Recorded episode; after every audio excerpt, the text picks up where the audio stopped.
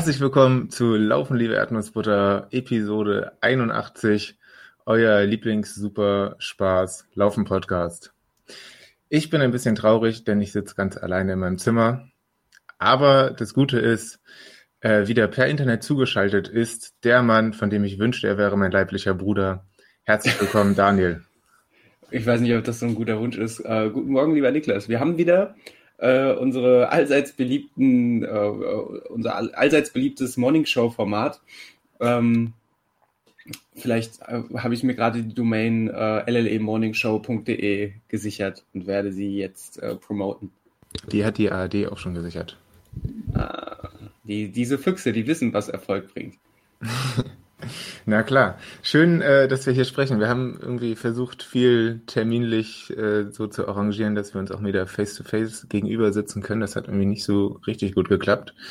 Deswegen jetzt hier mit Internet und so, dass wir uns auch nicht mehr sehen. Das ist ein bisschen traurig. Trotzdem. Das ist, das Problem ist mal wieder die, die Lohnarbeit. Aber das muss man auch erstmal schaffen. Innerhalb von sieben Tagen, dass sich unser Arbeitsrhythmus so überschneidet, dass du immer dann arbeitest, wenn ich frei habe und umgekehrt. Also, ja. ähm, das ist auch einfach. Das, das Schicksal meint es in mancher Beziehung nicht gut mit uns, aber dafür ist die Freude immer umso größer, wenn wir es schaffen, uns mal in Glanze unseres Angesichts gegenüber zu sitzen.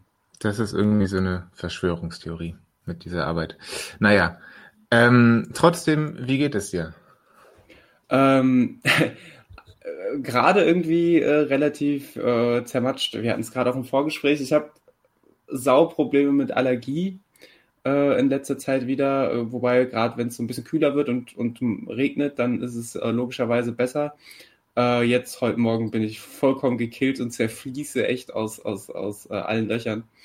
Das ist sehr, sehr, sehr unangenehm und ja, hätte jetzt eigentlich gerade Bock, ein bisschen zu laufen, aber und du wirst das, den Struggle hast du leider viel, viel stärker gespürt wieder innerhalb des letzten Jahres als ich.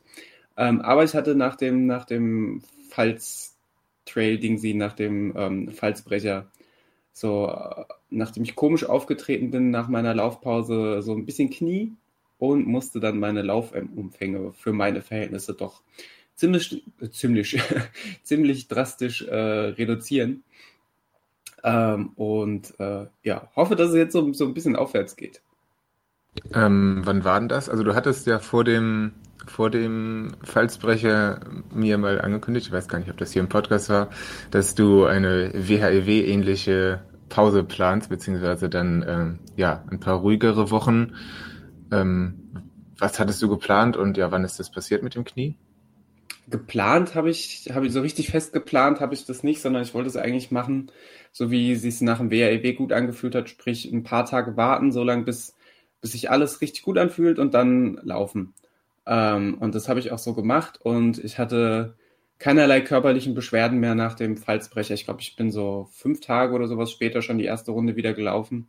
Ähm, keinerlei körperliche Beschwerden, habe mich fit gefühlt. Ähm, ja, und dann bin ich dann direkt die, die, die Woche darauf für eine kurze Runde in Taunus und da bin ich dann beim Downhill irgendwie ganz, ganz doof aufgetreten, so dass es äh, außen im Oberschenkel so ein bisschen wie so ein es ist schwer zu beschreiben, es hat sich angefühlt wie so ein Ruck, äh, so, so wie man wie es kennt, wenn man äh, umknickt und das Sprunggelenk zieht einmal so kurz, so hat sich das im Oberschenkel angefühlt äh, und hat mich dann äh, zurück zum, zum, zum Auto die letzten Kilometer noch äh, gehievt und äh, ja, das hat dann den Tag über ganz schön doll wehgetan, war aber auch am nächsten Tag schon wieder weg und am übernächsten Tag war ich wieder laufen und da war erst alles gut und zum Ende raus tat dann das Knie ziemlich dolle weh so an der Stelle, die, die alle ITBS-Leidenden, also Läuferknie-leidenden äh, Stellen kennen. Und da bin ich natürlich ganz schnell ganz schön äh, hellhörig geworden, weil so ein Läuferknie ist doch ähm, das, was, was keiner will. Um,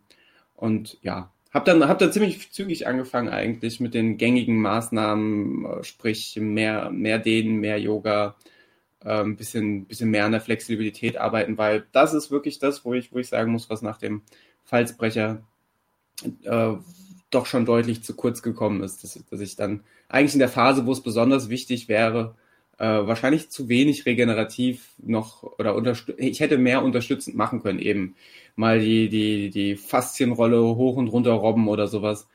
Ähm, ja, alles sehr, sehr blöd. Auf der anderen Seite, wenn ich, wenn ich mir vor Augen führe, was ich dieses Jahr schon, schon gemacht habe, also auch kilometermäßig, auch für meine Verhältnisse mit ähm, ja, äh, einem, einem Ultra-Wettkampf, dann noch äh, zwei privaten Ultras, ähm, dann, dann darf das Knie auch ruhig mal kurz ziehen. Äh, und ich bin einfach froh, dass ich es gemerkt habe in einer Phase, wo es noch nicht ganz schlimm akut war, sondern ähm, wo ich dann relativ zügig noch einschreiten konnte und habe dann versucht, irgendwie viel äh, habe dann, hab dann mein, mein, mein Fahrrad gleich wieder versucht äh, fit zu machen, was nicht so ganz geklappt hat. Bin dann auf die Rolle ausgewichen, äh, war mal wieder schwimmen, ähm, genau, bin auf sowas ausgewichen und habe immer mal wieder ein Läufchen angetestet nach mehreren Tagen Pausen und dann direkt wieder gedehnt. Und ähm, gerade stand, stand heute, ich war gestern äh, übermütigerweise sogar äh, knapp 15 Kilometer laufen und da war ich komplett beschwerdefrei. Heute dann wieder ein Tag Pause und dann geht's morgen weiter und dann hoffe ich, dass ich das Ganze mit ein bisschen Sensibilität und ein bisschen Fingerspitzengefühl tatsächlich noch abgewendet habe und dass ich kein keiner dieser Läuferkniepatienten werde. Ähm, ja, aber gerade gerade das, das Stichwort Fein, Feinfühligkeit oder Fingerspitzengefühl ist da halt besonders wichtig, weil ähm, ja, man, man, das, das kann halt auch ganz, ganz schnell, ganz schnell eine langwierigere Geschichte werden und das will ich halt auf gar keinen Fall riskieren. Gerade in diesem Jahr ohne Wettkämpfe, wo man ja auch keinen Druck hat, ähm, außer den, den man sich selber macht, weil man einfach so unfassbar gerne läuft. Ähm, und das war eigentlich auch das, was mir jetzt allein innerhalb der, der zwei Wochen, wo ich mich jetzt so ein bisschen damit rumplage, ähm, hat mich das einfach unfassbar geärgert, weil ich so Lust auf Laufen habe und das Laufen mir halt auch einfach so Spaß macht. Und gerade, gerade dieses ganze Falsbrecher-Ding, aber auch unsere, unsere Podcast-Folgen, auch letzte Woche wieder die, die Folge mit, ähm, mit Adelina und, und Patrick, ähm, das macht dann einfach noch viel, viel mehr Lust auf Laufen und dann ja, sitzt man halt da und denkt sich, hm, schade. Aber auf der anderen Seite, zwei Wochen sind halt auch einfach keine lange Zeit. Ne? Das ist dann Jammern auf extrem hohem Niveau uh, und so versuche ich das auch zu sehen und versuche meine sportliche Energie dann einfach äh, auf andere Art und Weise ähm, ja, umzusetzen. Und ich fühle mich auch ehrlich gesagt gerade, und das merke ich jetzt in der Situation, auch ein bisschen blöd dabei, dass ich dir davon erzähle, dass ich zwei Wochen äh, nicht so laufen konnte, wie ich, wie ich, wie ich gerne würde äh, während du halt einfach äh, schon viel zu lang mit deinem, äh, mit deinem äh, Knie und deinem, ich glaube, Patella-Spitzensyndrom oder was du, was du da leider mit dir rumschleppst, äh, rummachst. Was mich zu der Frage führt, Niklas, wie geht es dir und wie geht es deinem Knie? Ähm, gut, äh, ich wollte noch sagen, dass das ganz gut klingt und äh, was du erzählst, äh, was, dein, was deine Heilung angeht und dass ich mir ja mal vor, ich glaube mittlerweile ist das auch schon drei Jahre her, als ich das Läuferknie hatte, habe ich alle Internetseiten, auf denen das Wort Läuferknie vorkommt, einmal durchgelesen und habe da auch von den einen oder anderen Patienten gehört, dass es halt nicht so eine langwierige Sache sein muss. Also kann es, kann auch sehr, sehr langwierig sein. Bei mir hat es ja immerhin auch drei Monate oder so gedauert damals, dass ich das wieder weg hatte und in denen ich gar nicht laufen konnte. Aber ähm, gibt auch viele, die bei denen es reicht, einfach mal ein bisschen weniger zu laufen und äh, ja die gängigen Heilungsmethoden anzuwenden und ähm, dann muss man da auch nicht komplett irgendwie Wochen bis Monate lang pausieren. Von daher bin ich doch ganz guter Dinge, was, ja, was mich angeht. Was, was ich auf jeden Fall ziemlich zügig gemerkt habe, ist halt einfach die, die Stellen, in denen es, ähm, äh, oder ich konnte relativ gut die, die Stellen identifizieren und die, die, die verspannten Muskelstränge, die dann auf, die, auf den Sehnenapparat drücken äh, und wusste eigentlich relativ zügig, an welcher Stelle ich jetzt äh, quasi anfangen kann oder anfangen muss, äh, mich zu bearbeiten. Also gerade wenn man, ich bin weit davon entfernt, irgendwie ein krasser Yoga-Dude zu sein, aber wenn man die eine oder andere Übung mal macht, ähm, dann entwickelt man, finde ich, doch schon relativ schnell ein besseres Gefühl dafür, wo, wo Verspannungen sitzen, ähm, äh, wo, es, wo es zieht. Und ähm, das mu da muss ich sagen, diese, diese Yoga-Routine, die ich angefangen habe, mir Anfang des Jahres äh, leider immer noch viel zu sporadisch anzueignen, die, äh, die hilft mir gerade enorm, weil es mich einfach dabei unterstützt zu merken, ähm, was so äh, ja, was, was, was, was so im Korpus gerade abgeht. Ja, voll. Was mich damals am, am Läuferknie mit besonders genervt hat, was leider auch äh, genauso jetzt bei meiner Patella-Sache ist, dass das zumindest bei mir, ich weiß nicht, ob das bei allen so ist, das immer so war, dass ich ein bisschen schmerzfrei laufen konnte. Und zwar beim Läuferknie waren das, meine ich, so vier bis fünf Kilometer, wo ich wirklich dann gar keine Schmerzen hatte. Und beim, beim Knie ist das jetzt auch so. Ich habe immer mal mindestens 20 Minuten frei quasi.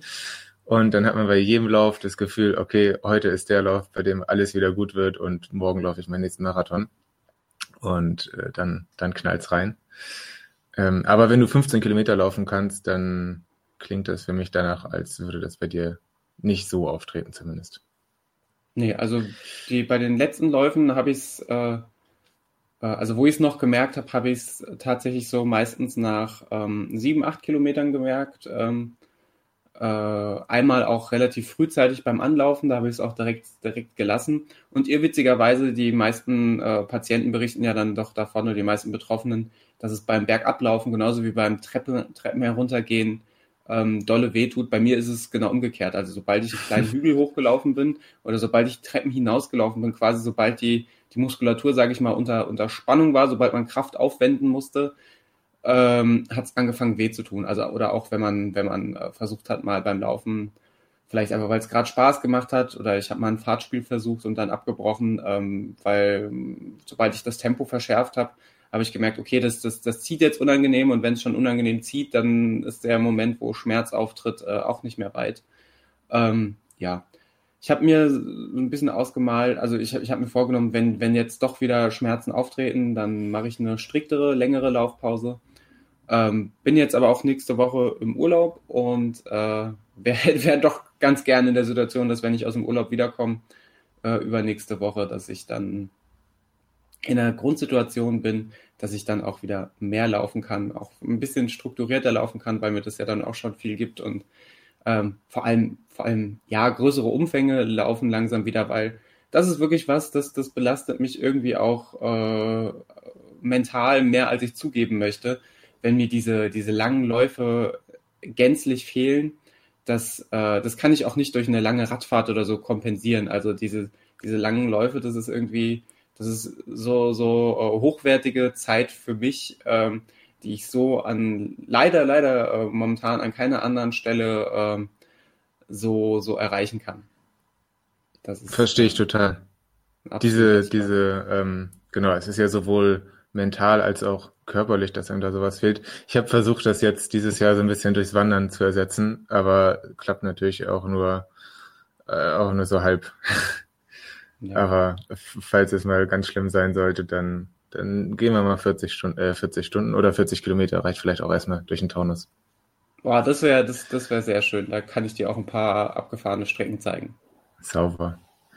Euer liebster Physiotherapie-Podcast. Ich kann mir vorstellen, dass Adeline und Patrick jetzt gerade mit so einem Notizblock neben dem Podcast sitzen und sich so ihre Gedanken machen zu dem, was wir hier erzählen. Dann sagen sie wieder, den Daniel, den behandle ich nicht. Das ist doch so ein Extremist. ich will über Verschwörungstheorien reden. Genau. Ähm, ja, also ähm, zu meinem Knie. Äh, dem geht's zunehmend besser, würde ich sagen. Ich war vor ein paar Wochen auch mal wieder bei der eigentlich ganz großartigen Sportorthopädie in Köln. Ähm, ich bin mir gar nicht so sicher, warum ich diese großartig finde. Ich glaube vor allem, weil die nett und freundlich sind und gleichzeitig nicht äh, zur Begrüßung sagen, dass ich mit dem Laufen aufhören soll. Und das sagen sonst eigentlich alle Orthopäden in Siegen und auch in Hamburg. Ähm, das finde ich schon mal ganz großartig. So äh, ganz, ganz doll weiterhelfen konnten die mir ehrlich gesagt auch nicht. Haben sich das nochmal angeguckt und haben gesagt, dass immer noch eine leichte Entzündung ähm, an der Patellasehne sichtbar ist. Ähm, deswegen mache ich einfach weiter und ähm, ja, tatsächlich kann ich berichten, dass ich ein bisschen weniger Schmerzen habe und ja, jetzt eigentlich immer so jeden zweiten Tag laufen gehe, immer noch nicht allzu weit. Ich habe mich irgendwie extrem in die, in die Trails verliebt hier. Ich habe es ja. auf Strava gesehen äh, und war, war ganz, ganz begeistert, dass du ähm, und äh, begeistert in dem im gleichen Zuge auch sehr, sehr neidisch, weil ich gesehen habe, dass du eigentlich momentan kaum einen Lauf machst, ähm, der der unter nennenswert unter 300 Höhenmetern auskommt. Ähm, ah, unter 200. Oder unter 200, während ich ja, also ich habe ja genau zum Wald genau einen kleinen Anstieg, der sind so, weiß nicht, 40 Höhenmeter und das, das, äh, Und da werde ich jetzt wahrscheinlich verbal, äh, virtuell geohrfeigt, wenn ich davon Anstieg spreche. ähm, und, und das war's dann. Ansonsten laufe ich halt durch den Wald und mache immer meine drei Meter aufwärts und drei Meter abwärts, sodass ich vielleicht am Ende mit viel Glück auf äh, 120, 130 komme. Also richtig, so richtig viel geht da nicht. Und äh, umso schöner finde ich, dass nachdem du lange Zeit ja einfach immer nur äh, die Siegarena äh, rauf und runter gerannt bist, jetzt so ein bisschen die Freude fürs ähm, naturbezogenere Laufen entdeckt hast. Ja, voll. Ähm, dann habe ich mich äh, wieder gewöhnt ans ohne Handy, äh, dementsprechend irgendwie so ohne äußere Einflüsse laufen. Macht auch voll Spaß, sorgt auch dafür, dass ich mich regelmäßig verlaufe, aber das Risiko kann man schon mal eingehen. Ähm, nee, macht richtig Spaß. Ich habe ähm, hab noch einen Besuch zu vermelden, den, den Franzi und ich äh, gemacht haben. Jetzt ist es auch schon einige Wochen her, aber wir haben irgendwie so lange keine Laberfolge, wie wir sie hier intern nennen, äh, gemacht. Ähm, äh, nämlich ein Besuch, der meine Trail-Liebe vielleicht ein bisschen, bisschen noch mehr hervorgebracht hat. Wir waren nämlich beim lieben und hier bekannten Christian Brunes zu Besuch, äh, dem Chefredakteur von der Laufzeit, mit dem wir vor ein paar Episoden mal ein Interview gemacht haben. Ähm, der wohnt nämlich im wunderschönen Königswinter im wiederum wunderschönen Siebengebirge. Warst du da schon mal? Äh, leider noch nicht. Ich war bisher nur äh, nebendran quasi in Bonn, aber das, das äh, Siebengebirge soll ja ein kleines äh, Läuferparadies sein, wurde mir geflüstert und dementsprechend äh, muss ich da wahrscheinlich auf jeden Fall mal aufschlagen. Voll. Ähm, ja, hat man dir ganz richtig geflüstert. Ähm, richtig schönes, schönes Gebiet und ähm, da sind wir so eine kleine Runde gelaufen und ähm, ja, dass der Christian ein Ehrenmann ist, das das muss man hier wahrscheinlich niemand mehr erzählen, aber ähm, dass er auch in einer ehrenhaften Umgebung wohnt, das kann ich hiermit jetzt bestätigen. Ähm, ja, das war richtig schön. Ähm, ja, und ansonsten habe ich ähm, neben dem Laufen, weil das ja, weil ich das weiter nur jeden zweiten Tag mache, habe ich dann immer einen äh, jeden zweiten Tag auch frei für irgendwelche anderen Sachen, die man machen kann. Und äh, da war ich auch wieder ein paar Mal schwimmen. Das gefällt mir richtig gut. Genau wie allen Katzen, die hier gerade richtig gewählte Sachen machen.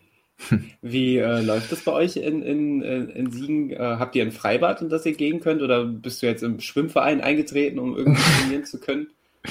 Äh, auf keinen Fall letzteres. Ähm, nee, die Hallenbäder haben weiterhin zu und hm, ich weiß nicht, ob alle Freibäder aufhaben. Ähm, zumindest das, wo ich am liebsten hingehe, hat wieder auf und ähm, das funktioniert ziemlich gut. Ich war da relativ früh, nachdem die gesagt haben, dass, dass es wieder geht.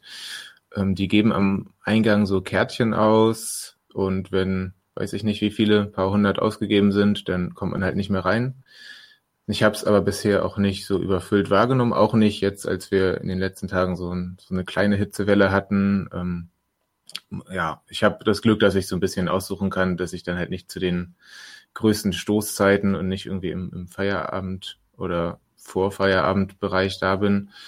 Es ging eigentlich ganz gut. Und ich habe auch das Gefühl, dass die meisten Leute im Becken relativ rücksichtsvoll waren. Also es gibt so mehr oder weniger die Ansage, ähm, dass man auch im Becken den Abstand wahren soll. Ähm, steile These von mir, desto älter die, die Mitschwimmerinnen und Mitschwimmer, desto weniger halten die sich dran. Aber gut. ähm, ja, nee, hat mir von daher eigentlich ganz gut gefallen. Und du warst auch wieder schwimmen, richtig? Genau, ich war hier in Frankfurt im, im Freibad, im Stadionbad. Die machen das ein bisschen anders. Und zwar ähm, musst du dir online ein Ticket kaufen. Äh, was ich ein bisschen witzig finde, dass du halt einfach nur ein Ticket für vormittags oder für nachmittags kaufst. Also so richtig, äh, so richtig toll. Ähm, oder ich sag mal, da gibt es sicherlich noch für Verbesserungspotenzial im Zeitmanagement. Äh, aber als ich da war an einem Vormittag, da war es auch noch zugegebenermaßen relativ leer. Ähm, und die haben halt ein doch schon ein ziemlich, ziemlich großes Gelände, also riesige Liegeflächen, wo man sich wirklich problemlos aus dem Weg gehen kann. Ähm, das Problem wäre da an der Stelle eher das Wasser, aber das kannst du dann eh nicht kontrollieren, wie viele Leute dann im Becken drin sind oder nicht. Ähm, was mich ein bisschen gestört hat, dass die ähm, im Frankfurter Freibad die äh, viele äh, Umkleide- und, und WC-Räume geschlossen hatten, wahrscheinlich einfach damit die nur, nur eins äh, reinigen müssen, das dann aber, dann aber die, die personellen Ressourcen haben, das umso öfter zu reinigen. Das ist der einzige Grund, wie ich es mir erklären kann. Äh, was einfach äh, für Leute wie mich mit einer Konformantenblase irgendwie sehr, sehr weite Laufwege immer äh, bedeutet hat. Ähm, aber sei es drum. Ähm, aber ansonsten lief das eigentlich echt ganz gut. Ich habe den, den äh, einen der, der Badeaufsichtspersonen da vorher gefragt, äh, wie das jetzt hier ist unter Corona-Zeiten, ob es irgendwas im Becken zu beachten gibt. Und tatsächlich haben die das Schwimmerbecken in drei Bereiche aufgeteilt. Äh, quasi in der Mitte drei Bahnen für sportliche Schwimmer, äh, wo ich vom Tempo her leider nicht mithalten kann, wo ich eher ein Hindernis wäre. Und links und rechts davon quasi außen die drei, äh, drei ich glaube, drei oder vier Außenbahnen ähm, sind für, für das Fußvolk wie mich äh, freigegeben. Und dort sollst du dann halt keine Bahn schwimmen, sondern du sollst quasi immer im Kreis schwimmen. Ähm, was insgesamt auch äh, ganz gut geklappt hat, außer bis zu dem Zeitpunkt, wo sich halt einer nicht dran hält, weil dann geht es immer ähm, relativ, ähm, relativ wüst zu. Ähm, aber die haben da auch Plakate aufgestellt mit Piktogrammen, sodass du eigentlich erkennen solltest, wie du, wie du im Becken zu schwimmen hast oder eben nicht. Ähm, aber ja, dafür muss man sich halt ansehen. Ähm, und die Leute, die dann stuh ihre Bahn rauf und runter schwimmen wollten, ohne sich irgendwie an den äh, Kreisverkehr zu halten, ähm, die sind dann auch ziemlich zügig äh, auf die drei Sportbahnen in der Mitte ausgewichen, weil sie da halt eben freie Bahn hatten und es da deutlich besser lief. Ähm, nö, ansonsten Schwimmbad wird bei mir definitiv demnächst auch wieder stattfinden. Ähm, was ein bisschen genervt hat, war halt dann als so die, die erste große Rentner- oder Seniorenwelle, ich will hier kein, kein Seniorenbashing betreiben, nicht mehr als sonst, äh, als dann die ersten sch äh, schwimmenden ähm, äh, Rentnerbojen da so durchs Becken getrieben sind, kreuz und quer. Das war dann schon ein bisschen anstrengend, weil ich jetzt auch nicht so das Schwimmtempo habe, dass ich einfach in einem, in einem Wüstentempo an denen vorbei mähe, sondern und ich, glaube ich, auch einfach ein bisschen zu rücksichtsvoll dann bin. Äh, naja. Ja, ich glaube, wir sind da in einem ganz komischen Temposegment unterwegs, in dem auch insgesamt, habe ich das Gefühl, wenige Leute unterwegs sind, nämlich weder, äh, weder im Schneckentempo noch ähm, ich gewinne die deutsche Meisterschaft Tempo. Gefühlt ja. sind sehr viele in beiden Segmenten unterwegs. Ähm, ja, bei mir Aufreger der Woche war damals ähm, Leute, die dann Rücken schwimmen, während das Becken schon relativ voll ist und sich so gar nicht dafür interessieren, ob irgendwas, irgendwas einem vielleicht auch entgegenkommt. Ähm, naja. Ja, aber wie, wie du sagst, mit dem, mit dem Tempo, das ist tatsächlich ein ähm, äh, Problem, finde ich. Ähm, weil wie du schon sagst, man ist irgendwie meistens dann doch zu, zu schnell für den Otto-Normalschwimmer. Das heißt, man muss dann schon verhältnismäßig häufig irgendwie überholen oder so. Äh, aber man ist halt, oder ich bin halt erheblich zu langsam, was, äh, was irgendwie das, das Sportbecken angeht. Also da würden die, die Kraulbrudis mich einfach niedermähen. Äh, und da hätte ich auch überhaupt keinen Bock drauf, da mich äh, in irgendeiner Art und Weise äh, in, die, in den Weg zu werfen. Ähm, ja.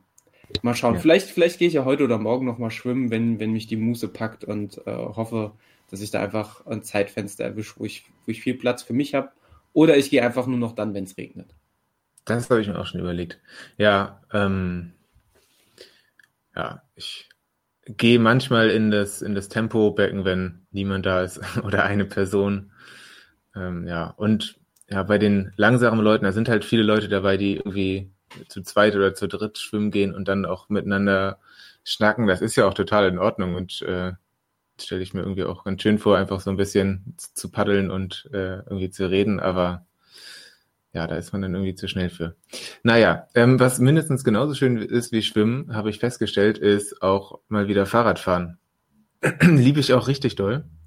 Und ähm, habe ich auch dann doch relativ häufig durchgezogen und zwar ähm, vermehrt mit dem Rennrad und ähm, habe meine längste Rennradtour, glaube ich, gemacht letzte Woche. Nämlich habe ich das einmal bis nach Marburg geschafft. Das sind von hier so knappe 150 Kilometer hin und zurück. Und ähm, was soll ich sagen? Da war ich kaputt wie nach einem Marathon. ähm, ja, es war doch irgendwie anstrengender als gedacht. Ähm, bin zwar schon so lange Strecken mit dem Fahrrad gefahren, aber noch nicht mit dem Rennrad. Und ähm, dementsprechend ja auch ein bisschen, bisschen höheres Tempo. Und ach so, ja, zwischen Siegen und Marburg ist auch bisschen, bisschen hügelig. Deswegen, ich weiß gar nicht mehr, sind da doch auf jeden Fall einige Höhenmeter zusammengekommen. Und ich weiß noch, am Ende wollte ich die, die 150 Kilometer voll machen, hatte hier irgendwie so 149, als ich, als ich in der Siegender Innenstadt angekommen bin und es war auch so richtig heiß und da war mir so, so schummrig vor Augen schon, dass ich mir nicht zugetraut habe, noch irgendwie so eine Schleife durch die Innenstadt zu nehmen und oh, dann oh, so eine Fahrradfahrt mit 149,6 beendet habe. Das mache ich als Zahlenfan sonst eigentlich nicht. Ähm, ja, da, daran kann man eigentlich sehen, wie anstrengend das letztendlich doch war. Aber ähm, wie viel Spaß es auch gemacht hat. Und wie cool das ist, wenn man, ähm, also ich habe meine langen Fahrradschuhe, die ich, die ich schon relativ oft früher gemacht habe, halt immer deutlich langsamer gemacht. Und da ist man dann, war ich dann oft so einen ganzen Tag von wirklich morgens um sieben bis nachmittags um fünf oder sechs unterwegs. Und jetzt diese 150 Kilometer war ich irgendwie, weiß ich nicht, sechs, sechs Stunden oder so unterwegs und dann hat man noch was vom Tag und so. Das ist eigentlich eine richtig schöne Sache. Ja, ich, ich sehe sowieso mit großer, großer, großer Bewunderung, dass du ja mit deinem Rennrad jetzt auch ähm, meist alles andere als äh, langsam oder gemächlich unterwegs bist. Ähm, Finde ich immer sehr beeindruckend. Marburg generell auch einfach eine, ähm, eine schöne Stadt. Ja, das wollte ich auch sagen. auch mal sagen. Shoutout. Genau, Shoutouts Marburg. Das Einzige, was nervt, ist, dass die eigentlich sehr, sehr schöne Oberstadt, die Altstadt, ähm, nicht verkehrsberuhigt ist. Das heißt, du sitzt dann da quasi äh, mitten im, im, äh, in den Abgasen, wenn die dann dadurch übers Kopfsteinpflaster äh, pollern, die Autos. Das ist, äh, das ist ein bisschen nervig, aber ansonsten richtig, richtig schön. Ich war schon ganz erfreut, dass es wenigstens so eine Fahrradinfrastruktur gibt. Das war ich hier aus Siegen gar nicht gewohnt. Ich habe schon mal so den einen oder anderen Streifen auf der Straße. Auch schön. Mhm. Es ist, äh, glaube ich, auch dadurch, dass es äh, eine beliebte Stadt äh, für Studierende äh, vor Ort ist, ähm, glaube ich, auch einfach sehr, sehr, sehr, sehr gut. Äh, ich bin früher damals ein paar Mal den, den Radweg von Gießen nach, äh, nach Marburg gefahren. Und der ist tatsächlich auch sehr, sehr, ist vor allem verkehrsberuhigt. Da hast du, da hast du tatsächlich wenig Kontakt mit Autofahrern und du kannst einfach da sogar relativ flach auf meist glatten Asphalt vor dich hin rädern und äh, hast äh, ja einen tollen Straßenbelag. Also das war definitiv auch Rennrad geeignet. Ich bin halt einfach mit einem Trekkingrad gefahren, das außen, am Auseinanderfallen war und kam deswegen selten über 20 km/h. Aber du, mein junger, vitaler Freund, wärst wahrscheinlich mit 40 km/h darüber gebügelt, als wäre es nichts. Das denke ich auch. Ähm, apropos vitaler Freund, ähm, ich war heute investigativ auf deinem Strava-Profil unterwegs. Oh. oh. und äh, habe hab deine gestrige Fahrradfahrt analysiert äh, und alle deine Werte mir mal angeschaut und bin auf ein Fahrrad mit dem Namen Oje gestoßen. Bitte kläre uns auf. Ähm, ja, ich habe mir, äh, ich hab mir ein, ein, ein neues gebrauchtes Fahrrad geholt. Ich bin ja eh, an sich ist ja mein großes Live-Goal, dass ich einfach das, was andere Leute gern äh, in ihrer Garage stehen hätten an Autos, einen großen Fuhrpark. Das interessiert mich alles nicht, aber ich hätte wahnsinnig gern irgendwann mal einen riesigen Fahrradfuhrpark. Das müssen keine High-End-Räder sein, sondern einfach von allem etwas. Ein Mountainbike, ein Rennrad, ein Gravelbike, ein Cityrad, ein Einrad, ein Lastenrad, einfach von allem etwas, ein Hollandrad. Äh, und ich bin dem Ganzen jetzt ein Stück näher gekommen und habe mir neben meinem Fixie, äh, was momentan relativ problembelastet ist, weil ich äh, doch scheinbar einen kleinen Reparaturstau habe und wo ich dann, ich dann denke, wie viele Sachen können beim Fixie plötzlich kaputt gehen. Spoiler, auch, auch da können Speichen brechen etc. pp. Ähm, ja, habe mir jetzt einfach über eBay Kleinanzeigen ein gebrauchtes Mountainbike geschossen für einen kleinen Preis. Ähm, und mache da ein kleines Bastelprojekt draus. Habe mir heute auch eine große äh, Fahrradersatzteilbestellung wieder rausgeschickt, weil, weil ich da ein bisschen dran rumbasteln will und mir so ein kleines Unikat bauen will. Ähm, ob mein handwerkliches Geschick äh, reicht, dass man am Ende damit fahren kann, ähm, werden wir sehen. Ähm, ja, hat ein, hat ein paar kleinere Mängel, das, das Mountainbike, jetzt nichts Schlimmes, aber die, also was schon gestresst hat, dass der Vorbesitzer die, die Schaltung massiv verstellt hat, also was, was er sich dabei gedacht hat, ähm, war, ähm, war schon, habe ich einfach nicht verstanden. Er hat mir noch erzählt, dass er da irgendwie ja, die Schaltung noch optimiert hat und keine Ahnung was. Was aber auf jeden Fall ein guter Ansatz war, um dann noch über den Preis zu reden. das konnte man direkt vor, vorab, ähm, vorab anführen. Aber an sich, äh, ja, macht es Spaß, auch mal, nachdem ich ja mit meinem, mit meinem Fixie, mit, den, mit, den, mit der Rennradbereifung ja schon auch immer auf relativ äh, guten Asphalt angewiesen bin, damit es Spaß macht, kann man jetzt mit dem, mit dem, mit dem Mountainbike, ähm, auch wenn es Hardtail ist, ohne Federung, kann man damit halt auch mal über einen Waldweg preschen oder den einen oder anderen Trail, den ich sonst gelaufen wäre, bin ich mal lang gefahren. Ähm, was vielleicht auch ein bisschen wahnwitzig war, äh, in angesichts der Tatsache, dass ich das Fahrrad zwar vorher mal kontrolliert habe, ob es einigermaßen sicher ist, aber äh, so als ersten Stresstest vielleicht äh, dann da Wurzeltrails entlang zu pezen, ist vielleicht auch nicht so klug, aber ich hatte ja einen Helm auf. ja, an sich, äh, ich glaube, was, was so das groß, größte Manko an mein, meiner Fahrradexpertise oder meinem Ka Fahrradkaufverhalten ist, ist, dass ich aus irgendeinem Grund gerade da so ein kleiner, ähm, so ein kleiner Geizhals bin äh, und ich irgendwie nicht einsehe, für ein Fahrrad mehr zu bezahlen als für ein paar Laufschuhe. äh, und wer die Laufschuhpreise kennt, die marktüblichen, ähm, gerade zu Corona-Zeiten finde ich, habe ich gerade das Gefühl, dass, dass äh, momentan äh, die Laufschuhpreise langsam wieder anziehen. Vielleicht auch einfach, weil es keine weil es Unterbrechungen in den Lieferketten gibt oder ähm, weil viele Modelle vergriffen sind, ich weiß es nicht. Ähm, ja, aber dementsprechend ähm, wenn ich halt für mein, für mein gebrauchtes Mountainbike so viel bezahle wie für, für einen Trailschuh, dann äh, ist es okay. Aber dann brauche ich natürlich jetzt keine, keine krasse Rennmaschine oder sowas zu erwarten. Aber es ist ja auch okay, ich weiß ja, was ich gekauft habe. Ähm, und äh, ja, werde sicherlich auch demnächst die ein oder andere Fahrradtour äh, um Frankfurt ähm, durchziehen. Ich habe vorhin schon, heute Morgen schon geguckt, wie lange ich eigentlich brauchen würde von Frankfurt nach Siegen. Jo. Ich habe mir mal von äh, Strava eine Strecke planen lassen, war aber dann doch entsetzt, als er mir dann die 143 Kilometer vorgeschlagen hat. Ich glaube, ja, die... vor allem, also ich finde, ich habe das natürlich auch schon mal ähm, angeguckt und wir hatten sogar irgendwann letztes Jahr mal überlegt, sowas in der Art zusammenzumachen, zumindest ein Teil. Ähm, die Höhenmeter sind da auch wirklich belastend, oder? Ja, also ich glaube, ich kam auf 1400 Höhenmeter. Okay. Äh, Genau, ähm, von, von Strava geplant, äh, ohne mir jetzt genau die Route angesehen zu haben, ob das Sinn ergibt oder nicht. Ähm, ein Teil der Strecke bin ich sogar in ähnlicher Form schon mal gefahren, als ich letztes Jahr im Sommer mit dem Fahrrad von Frankfurt nach Gießen gefahren bin und mit dem Zug wieder zurück. Ähm, den Abschnitt kannte ich. Ich weiß aber auch, dass äh, danach erst der, der harte Teil kommt. Also von, ich bin schon mal, als ich die, die schon ein paar Mal erwähnte Fahrradtour von Gießen in, in meine Heimat nach Mettmann gemacht habe, bin ich ja auch durch Siegen gefahren und ich weiß, wie zer, zerstört mich die Umgebung vor, vor Siegen und vor allem die Umgebung danach hat. Ähm, ist auf jeden Fall was, worauf ich Bock habe, aber A, ist es dann was, wo ich mir wirklich äh, mehr oder weniger den ganzen Tag Zeit für nehmen muss, ähm, weil ich keine Lust habe, mich da irgendwie, irgendwie zu stressen. Ähm, und B, glaube ich, brauche ich da auch einfach ein bisschen mehr Fahrradfitness, als ich, als ich sie jetzt habe.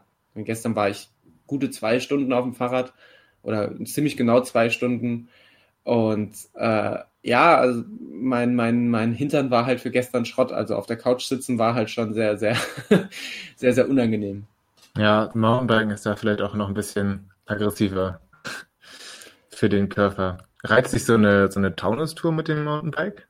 Ich meine, da hast du auch wirklich Höhenmeter en masse.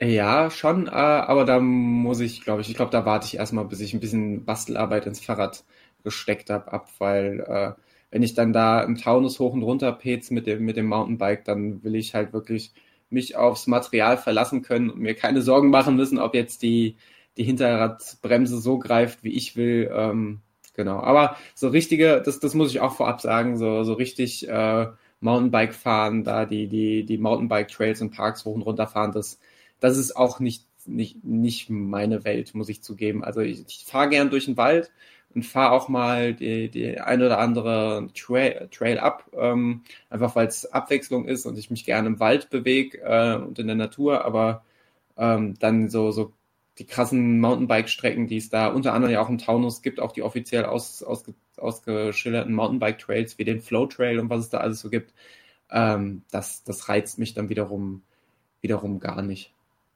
Ja, ja, ich finde es aber irgendwie mittlerweile ähm, ähnlich geil wie beim Laufen, dass man auch beim Fahrradfahren, dass es da so viele verschiedene Formen von gibt, wie es beim Laufen echt unterschiedlich ist, ob du einen Trail Ultra läufst oder fünf Kilometer auf der Straße oder auf der Bahn oder wie auch immer, dass du beim Fahrradfahren auch echt dann noch verschiedene Optionen hast, ob du halt mit dem Mountainbike fährst, mit dem Rennrad oder ähm, ja, das normale Fahrradfahren zum, zum Einkaufen oder wo auch immer hin.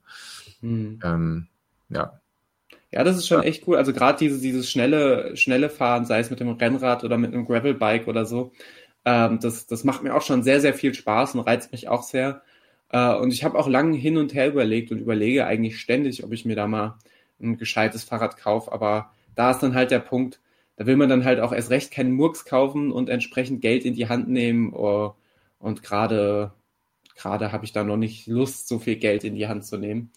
Ähm, Zumal, das kommt ja auch noch hinzu, äh, Corona-bedingt, ja wirklich äh, die Auswahl in den Fahrradläden merklich zurückge äh, zurückgegangen ist. Also als ich hier in Frankfurt mal geguckt habe beim Händler vor Ort oder auch in Online-Shops, die Fahrräder, die für mich interessant gewesen wären, wo ich auch preislich noch keinen äh, Schlaganfall gekriegt hätte, ähm, die waren halt alle vergriffen. Und selbst wenn man sagt, man nimmt äh, Abstriche in Kauf und kauft sich ein Rennrad äh, bei Decathlon, auch da sind die, die meisten Modelle, äh, zumindest in, in, in der Rahmengröße, die für mich, äh, die für mich angemessen wäre, äh, komplett vergriffen. Ähm, und das äh, ändert sich gerade auch nicht. Im Gegenteil. Also die Leute scheinen, was ja eigentlich cool ist, ähnlich wie, wie beim Laufen, die Leute scheinen äh, scharf drauf zu sein, Zeit an der frischen Luft zu verbringen, Zeit äh, beim Laufen, beim Radfahren oder wie auch immer zu verbringen. Gleichzeitig gibt's halt immer noch Probleme in den Lieferketten äh, und ja, so äh, wird es halt keine Fahrradanschaffung, keine große für mich im Jahr 2020. Ähm, was ehrlich gesagt äh, mein Bankkonto wahrscheinlich sogar ganz gut findet. Okay, dann trainieren wir einfach beide ein bisschen weiter und äh, wenn wir dann austrainiert sind, dann entweder gemeinsame Tour äh, von Frankfurt nach Siegen oder andersrum, wobei wir dann noch absprechen müssen, mit welchen Fahrrädern beziehungsweise die Strecke dementsprechend irgendwie planen. Oder wir machen das einfach so, am besten medienwirksam, dass wir beide in unseren Städten losfahren, uns ausrechnen, wo die Mitte ist und uns dann an dem Ort der Hälfte auf ein Glas Erdnussbutter treffen. Das können wir sehr gern machen. Also würde ich sogar safe sagen, äh, komm, machen wir, gut, morgen muss ich arbeiten, aber theoretisch würde ich sagen, komm, lass uns das morgen machen. Ähm, das Problem, oder das Problem für dich wird einfach sein, dass du den deutlich anspruchsvolleren Teil der Strecke haben wirst. Nee, ich starte in Frankfurt.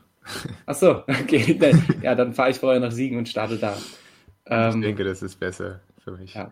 Was, was, was übrigens bei meinem Gebrauchtfahrradkauf, ähm, kleine, kleine, kleine Anekdote an der Stelle, wirklich sehr, sehr spannend war, ist halt, wie, wie, wie das so ist bei, bei, äh, bei Gebrauchtkäufen ähm, und Menschen von Kleinanzeigenplattformen hat man, und ich habe es gerade schon gespoilert, mit Menschen zu tun. Und da trifft man halt wirklich Menschen aller Couleur. Äh, äh, unter anderem Menschen, wo man, wo man denkt, äh, die gibt es nur im Internet. Äh, und äh, bisher habe ich ja diese ganzen, die ganzen Corona-Aluhutträger ähm, eigentlich nur in, in Facebook-Kommentarspalten wahrgenommen äh, oder unter Xavier Naidoo-Posts und in irgendwelchen Telegram-Gruppen. Äh, und manchmal zuckt man aber dann doch zusammen, wenn man so einen Menschen in freier Wildbahn und nicht auf irgendwelchen eingezäunten Hygienedemos trifft. Äh, und so war es übrigens auch bei meinem Gebrauchtfahrradkauf. Das heißt, nachdem wir so geschnackt haben und ich ihm das Geld gegeben habe und ich mir schon äh, vorbildlich meinen Hel Helm aufsetzen wollte, äh, fing er mir an, irgendwas zu erzählen von, ob ich es wüsste, dass ja auch jeden Tag zur gleichen Uhrzeit Menschen für das Gute und für das Böse beten, also sowohl die, die Guten als auch die Satanisten. Und da bin ich schon mal so aufgeschreckt und dachte, huch, was, was hat mein Fahrrad jetzt mit Satanisten zu tun? äh, ich weiß nicht, was da los ist. Und hat mir dann die, die diversesten äh, Corona-Verschwörungstheorien um die Ohren gehauen. Also, dass ich wirklich so ein bisschen perplex da war. Normalerweise bin ich ja auch, äh, was, was so Themen angeht, äh, so, so bilde ich mir zumindest eigentlich auf den Mund gefallen, ähm, bis hin dazu, dass ich vielleicht sogar ein bisschen zu forsch äh, und ein bisschen zu, zu, zu ausfallend werde, äh, wenn, wenn mir Leute mit sowas kommen. Ähm, aber in der Situation war ich wirklich sehr, sehr, sehr perplex und es war auch sehr, sehr traurig in dem, dem Moment, weil er mir auch erzählt hat, dass er wegen Corona seinen, seinen Job verloren hat. Also das war äh, äh, alles natürlich ungefragt, aber es war so eine, so eine ganz, ganz merkwürdige Mischung aus äh, Betroffenheit oder, oder so, so, so, so fast schon so ein bisschen Mitgefühl, die ich für die, äh, ähm, den ich für den armen Schlumpf äh, empfunden habe. Ähm, weil er ja wirklich auch äh, persönlich, persönlichen Bezug zu Corona hat oder per persönliche Befindlichkeiten hat, um zu sagen, ich finde das alles ganz, ganz furchtbar und ich möchte eigentlich gar nicht akzeptieren, dass es sowas gibt, weil ich habe wegen sowas meinen Job verloren. Ähm, auf der anderen Seite hat er aber einfach so abstruse Sachen erzählt, dass ich einfach komplett überfordert da, da stand. Ähm, und einfach nicht wusste tatsächlich, und das, das passiert mir Gott sei Dank relativ selten, aber ich wusste tatsächlich in der Situation nicht, wie ich äh, mit diesem ähm, mit diesem verwirrten Mann umgehen sollte. Eigentlich war meine, meine Reaktion einfach nur wegzufahren, ehrlicherweise. Hab mir quasi das, das äh, Fahrrad geschafft und äh, Fahrrad geschnappt und einen ersten kleinen ähm, Stresstest unterzogen. Ähm, worauf ich hinaus wollte, lieber Niklas, an der Stelle, äh, hast du schon mal Kontakt zu, zu so äh, gerade doch sehr re relativ häufig aufploppenden Verschwörungsmythologen, nennen wir sie mal, im echten Leben ähm, gehabt? Oder hast du noch das Glück, dass du sie nur aus, aus der Ferne betrachten äh, musst? Äh, ich aus der Ferne betrachtet, wobei einmal war mir ein bisschen zu nah, als die äh, vor meiner Nase demonstriert haben vor ein, zwei Wochen. Ist nämlich eine Hygienedemo an meiner Tür vorbeigegangen und äh, es waren aber so zwölf Leute, glaube ich. Ähm, von daher konnte ich das auch verkraften. Ähm, nee, nicht, nicht, äh, nicht viel gesehen und ja, wie du schon erzählt hast, ist natürlich schwierig. Ich meine, es waren bundesweit so viele Leute, dass man finde ich, nicht sagen kann, dass das alles nur Verrückte sind. Also ich finde die, die inhaltliche Ausrichtung natürlich sehr verrückt und sehr quatschig und schlecht und dumm. Aber ähm, ja, man muss irgendwie insbesondere von politischer Seite gucken, wie man damit umgeht. Und ähm, ja, ist schwierig. ist schwierig, trifft es wahrscheinlich tatsächlich dann, dann, dann am besten. Ich bin ja auch ich bin ja auch kein, kein Freund davon, alle per, per se als, als wirr oder verrückt oder irre abzustempeln. Ähm, einfach weil das ist, das ist ja auch, ohne da jetzt allzu sehr aus, auszuufern oder ins Detail zu gehen, aber gerade bei diesen zum Beispiel Hygienedemos ist halt ein ganz großes äh, Potpourri an Leuten äh, und das, das sehe ich auch immer wieder ähm, an, an, an Leuten, die eben persönliche äh, Schicksale halt haben, auch haben, persönlich betroffen sind, wie zum Beispiel auch Leute, die äh, ma massiv in ihrem Alltag eingeschränkt sind oder ähm, einfach ihren Job verloren haben, an, der Existenzgrenze stehen äh, oder vielleicht auch die Grundlage für ihre Existenz verloren haben. Und das, das Menschliche außenrum muss man auf jeden Fall sehen, dass halt jeder irgendwie eine Geschichte oder einen Bezug hat, warum er sich eben da auffällt und dass es vielleicht dann auch einfach ein Schutzreflex ist, zu sagen, Corona gibt's nicht und weil ihr jetzt äh, Corona erfunden habt, äh, oder weil Bill Gates Corona erfunden hat oder wer auch immer, ähm, geht es mir jetzt schlecht. Das ist äh, ja, es ist, ich, ich, ich sehe das tatsächlich weitestgehend als Schutzreflex. Auf der anderen Seite verstehe ich auch bei 90 Prozent locker der Verschwörungstheorien nicht, wie man da nur ansatzweise dran, dran glauben kann und was das für ein, für eine Verwirrtheit zum, zum Teil ist und so, so, so also zum Teil so offensichtlicher Blödsinn, dass es mir auch einfach schauert und dass es, äh, dass es mich echt an, an unserem Gesamtstand der Evolution stark äh, zweifeln lässt. Ich glaube, ich habe eine richtig hervorragende Überleitung. Mal gucken, ob ich die so jetzt hinkriege. Und zwar, halte ich fest. Ähm, ja, bei Corona ist es so, dass ich auch, ähm, dass ich davon relativ wenig betroffen bin ich habe jetzt zum Beispiel für die Uni ein Semester dann komplett online gearbeitet und ich fand es ehrlich gesagt super geil, kann man von mir aus für immer machen, super. Von daher, ähm, ja, habe ich natürlich nicht diese Betroffenheit ähm, und keine Ahnung, wie das wäre, wenn ich deswegen ja mein mein mein Betrieb, mit dem ich mich selbstständig gemacht habe, verloren hätte oder wie auch immer. Von daher ähm, fehlte einfach so ein bisschen vielleicht Einfühlungskraft oder so. Ähm, und ein bisschen ähnlich geht es mir gerade, was den Veranstaltungsabsagen Hagel im, im Laufsport angeht. Und zwar, ähm, ja, auch wenn es meinem Knie besser geht, bin ich weit davon entfernt, äh, mich bei, bei Marathons mindestens mich anzumelden, ähm, auch bei kleineren Läufen würde ich mich jetzt tendenziell, glaube ich, auch nicht anmelden, wenn jetzt hier, wenn Corona nicht existieren würde. Ähm, von daher finde ich für mich da auch ein bisschen schwer einzufühlen. Jetzt ähm, sind wieder ein paar Marathons, Herbstmarathons abgesagt worden. Ähm, da ist mein Grundgedanke erstmal so, ja klar, sind ja auch Großveranstaltungen verboten und ähm, wir haben eine Pandemie und man sollte aufpassen.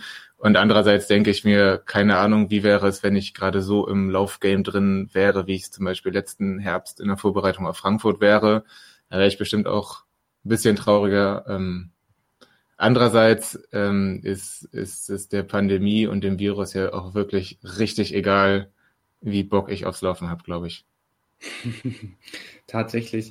Ähm, ich finde es, äh, also die Überleitung Leitung auf jeden Fall schon mal 1a. Ich finde es sehr, äh, ich, äh, ich, ich sehe das Ganze auch extrem mit gemischten Gefühlen und es fällt mir schwer. Also eigentlich, ich habe schon eine Meinung, aber die ändert sich momentan fast, fast täglich quasi auch mit der aktuellen Corona-Lage. Ähm, was ich jetzt ein bisschen krass fand äh, oder krass finde, ist, äh, dass, ich, dass ich das Gefühl habe, dass es manche Laufveranstalter äh, mit Biegen und Brechen versuchen, ihre, ihre Veranstaltung an den Start zu bringen, sei es äh, mit zum Teil fragwürdigen Hygienekonzepten oder wie auch immer. Und das ist fast schon eine Art Profilierung äh, zu sein, scheint zu sagen, ich, äh, ich, ich, äh, fast den Faden verloren, aber ich finde ihn bestimmt wieder. Ähm, ich setze hier auf Teufel komm raus meine Laufveranstaltung rum äh, und äh, das quasi schon mehr oder weniger als Werbemittel benutzen und dann dementsprechend auch die Leute zum Teil äh, anziehen, die dann auch aus diesem Corona-Zweifler-Milieu kommen. Also ich sehe das zum Beispiel beim, beim Allgäu Panorama-Marathon, für den ich ja eigentlich angemeldet war, der im August gewesen wäre, ähm, der jetzt vorerst auf September verschoben wurde, aber da auch immer noch nicht feststeht, ob der stattfindet oder nicht. Und da gibt's äh, beispielsweise eine, eine Facebook-Gruppe mit, mit für die Teilnehmer de, des aktuellen Jahres, aber auch der vergangenen Jahre, äh, und wieder zum Teil unter manchen Beiträgen in Anführungszeichen diskutiert wurde oder geschrieben wurde, da kriegst du echt ein bisschen, ein bisschen Gänsehaut und das auch aus Leuten, die äh, von, von Leuten, die eigentlich sonst äh, was, wenn man, wenn man sich die öffentlichen Profile so anschaut, eigentlich so ganz normale, vernünftige Menschen zu sein scheinen und weiß ich nicht, ob das so, so klug ist für die Veranstalter, A, so auf, auf Teufel komm raus, da Veranstaltungen durchboxen zu wollen und B, äh, ob die sich bewusst sind, was die da für Leute anziehen. Oder ob die vielleicht sogar darauf spekulieren, so Leute anzuziehen. Ich weiß es nicht. Jetzt hat ja vergangenes Wochenende auch die erste große Trail-Veranstaltung in Deutschland stattgefunden mit dem Sachsen-Trail. Ähm, und so cool ich es fand, dass, dass diese Laufveranstaltung stattfindet, desto mulmiger war auch mein, mein Gefühl, weil ich frage mich dann auch, wofür laufe ich eine Veranstaltung? Und dieses, ähm, selbst wenn ich, wenn ich weit weg davon bin, irgendwie in der, im Spitzenbereich zu laufen, ähm, es ist ja doch auch dieses kompetitive Gefühl, dieses Wettkampfgefühl, dass da Leute um mich herum sind, ähm, dass ich mich an Leute dranhängen kann, dass die sich an mich dranhängen, dass man sich vielleicht auch mal auf, auf einem Abschnitt ein bisschen bettelt, dass man äh, die, die dass man auch immer Gefahr läuft, seine Renneinteilung äh, über oder seine Rennstrategie über Bord zu laufen, weil man sich mit einer Gruppe mitziehen lässt oder manchmal hat es auch leistungssteigernd wirkt. Äh, und das gab es halt beim Sachsen Trail scheinbar in der Art und Weise nicht, weil es Wellenstarts gab. Es äh, waren keine Zuschauer an der Strecke erwünscht. Äh, man, ja, man, man musste vorher angeben, wie, wie schnell man ungefähr vorhat zu laufen, damit man entsprechend den, den Intervallstart einteilen kann. Und äh, vorab von der, von der, ich möchte da die, die Veranstalter des Sachsen Trails gar nicht allzu sehr angreifen, weil man, was man so hört und liest, ist das Ganze reibungslos und wohl auch gut vonstatten gegangen. Ähm, aber ich glaube, ich wäre ich für den Sachsen Trail gemeldet, ich wäre das Ganze nicht gelaufen. Also für mich wäre wär dieser, dieser Wettkampfreiz zu, zu nicht groß genug gewesen, weil es für mich zu wenig Wettkampf gewesen wäre. Ähm, und auf der anderen Seite, ähm, ja, ich weiß nicht. Also wenn ich mir den, den dann gehen wir doch nochmal kurz auf die aktuelle Corona-Lage, ohne ins Detail zu gehen. Aber wenn ich mir den Gesamttrend anschaue, wo ja die Zahlen wieder zunehmen, ähm, weiß ich auch nicht, ob es für mich das richtige Signal gewesen wäre, äh, da jetzt bei so einer äh, mittelgroßen Laufveranstaltung teilzunehmen. Plus mit dem Fakt, und das finde ich halt auch sehr, sehr unfair vom Veranstalter den Teilnehmern gegenüber, ähm, wenn so lange damit gewartet wird, eine Veranstaltung abzusagen oder nicht abzusagen. Ähm, ich bin da eher größer, größerer Befürworter davon zu sagen, relativ früh Tatsachen zu schaffen, damit sich die Läufer und Läuferinnen darauf einstellen können. Ähm, aber theoretisch wäre es bis einer Woche oder zwei Wochen vorher noch möglich gewesen, dass der Sachsen Trail absagt. Und wenn ich das als mein, mein Highlight im, im Laufjahr gehabt hätte, da meinen ersten Ultra zu laufen oder einen, einen Trail zu laufen. Die, der, der Sachsen-Trail soll ja auch wirklich sehr, sehr schön sein. Der Max hat in unserem Podcast-Interview damals ja davon auch ein bisschen erzählt. Das war sein erster offizieller Ultra. Ähm, dann, äh, ja, weiß ich nicht, da, da hätte ich es halt sehr, sehr unfair gefunden, wenn ich dann die ganze Zeit ins Blaue rein trainiere, ohne zu wissen, findet das jetzt statt oder nicht. Das gleiche ja auch jetzt äh, ähm, im Vergleich dazu bei den, bei den Herbstevents, wo noch keine Tatsachen geschaffen worden sind. Also ich bin ja froh, dass jetzt, dass jetzt hinsichtlich Köln-Marathon, Hamburg-Marathon, dass es da jetzt offizielle Ansagen gibt, aber überall da, wo man noch so ein bisschen im Ungewissen steht, wir wissen, so eine Marathonvorbereitung, die dauert halt nicht nur vier Wochen, sondern da braucht man mal ein bisschen mehr Vorbereitungszeit. Ähm, ja, und mir, mir wäre es an der jetzigen Stelle, und dann beende ich meinen Monolog äh, versprochen, ähm, mir wäre es an der jetzigen Stelle fast schon lieber, wenn man frühzeitig sagen würde, pass auf, das Laufjahr 2020 ist gelaufen, ähm, voller, volle Kraft auf 2021, als da immer so, so, es, es, fühlt sich alles für mich einfach immer nur an wie, wie ein großer Kompromiss äh, und mh, mm, dafür brauche ich keine, keine, keinen Wettkampf äh, für das, was mir da geboten wird. Lieber Niklas, konntest du, konntest du meine Argumentation ansatzweise folgen oder habe ich nur Unsinn geredet? Quatsch, ich konnte dir folgen ähm, und äh, denke ich mal auch zu einem großen Teil zustimmen. Ähm, ja, ich habe zu allem nicht so eine fertige Meinung, weil ja, es ist total schwierig und ähm, finde, das gehört auch dazu, auch zu sagen, ich weiß nicht, wenn ich, wenn ich eine Laufveranstaltung planen würde, dann weiß man ja vorher wirklich nicht, was, was die richtige Entscheidung ist. Ähm, äh, eine Sache, die ich vielleicht anders sehe, bin mir aber auch nicht ganz sicher, ähm, ist, dass ich es vielleicht gar nicht schlecht fand, dass der Sachsen Trail als zumindest eine etwas kleinere Veranstaltung, die jetzt nicht den Charakter eines Hamburg-Marathons oder so hat, ähm, auch wenn da sicherlich ein paar hundert wahrscheinlich, ich weiß es nicht genau, teil, teilnehmen, um mal zu testen als, als erste Veranstaltung und vielleicht folgen da ja jetzt auch noch mal ein paar in den nächsten Wochen, ähm, ja, wie könnte Laufen in Corona-Zeiten aussehen, weil ich glaube ehrlich gesagt, das wird uns mal mindestens auch noch das nächste Frühjahr und auch was dann die Frühjahrsmarathons und so angeht, ähm, wird uns das noch weiter beschäftigen und dass man mal guckt, ähm, sicherlich wird es da auch irgendwelche Sachen geben, die nicht funktioniert haben, dass man guckt, wie kann man nicht, die Getränkeausgabe noch optimieren, ähm, wie kann man die Wellenstarts optimieren.